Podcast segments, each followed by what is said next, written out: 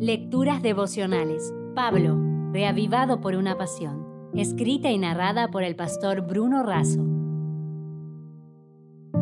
19 de febrero. Ley versus gracia. En Romanos 6:15 podemos leer, ¿qué pues? ¿Pecaremos porque no estamos bajo la ley, sino bajo la gracia? De ninguna manera. ¿Creer u obedecer? ¿Qué viene primero? La respuesta es clave, ya que la comprensión de la armonía entre creer y obedecer nos permitirá diferenciar entre libertad y libertinaje. Sin duda primero está el creer, porque el pecador está muerto en sus pecados y un muerto nada puede hacer. Ya hemos visto que somos justificados por la gracia del Señor que recibimos por la fe. Algunos piensan que somos justificados por la fe y santificados por las obras pero la obediencia también es el resultado de la fe que nos lleva a una vida dependiente del Señor. Tenemos toda la libertad para hacer el bien, no hay libertad para hacer el mal. Quien no usa la libertad de manera responsable en el marco de la ley, pierde su libertad. Hay una verdadera y una falsa libertad.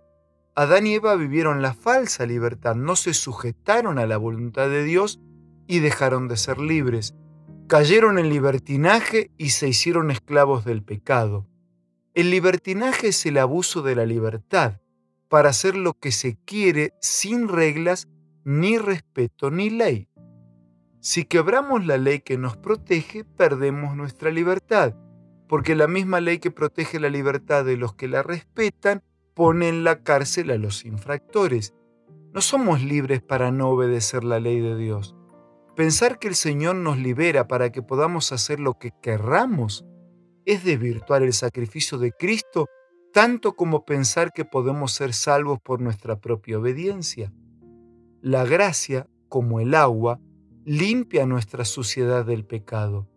El papel de la ley como un espejo es mostrar nuestra suciedad y llevarnos al agua de la gracia de Cristo. Romper el espejo porque no sirve para limpiar, es distorsionar su propósito. Entonces, ¿vamos a desobedecer la ley porque no estamos bajo la ley sino bajo la gracia? Pablo respondió, de ninguna manera. Exactamente lo mismo hizo Jesús con la mujer sorprendida en adulterio. No la limpió con la ley, sino con su gracia, su amor y su poder perdonador. Reflotó su vida del abismo de la culpa y del pecado, y luego le dijo que se fuera, pero que no pecara más. Sujeta hoy tu vida a Cristo y a su ley. Bien dice Elena de Huay, no ganamos la salvación con nuestra obediencia porque la salvación es el don gratuito de Dios que se recibe por la fe, pero la obediencia es el fruto de la fe. He aquí la verdadera prueba.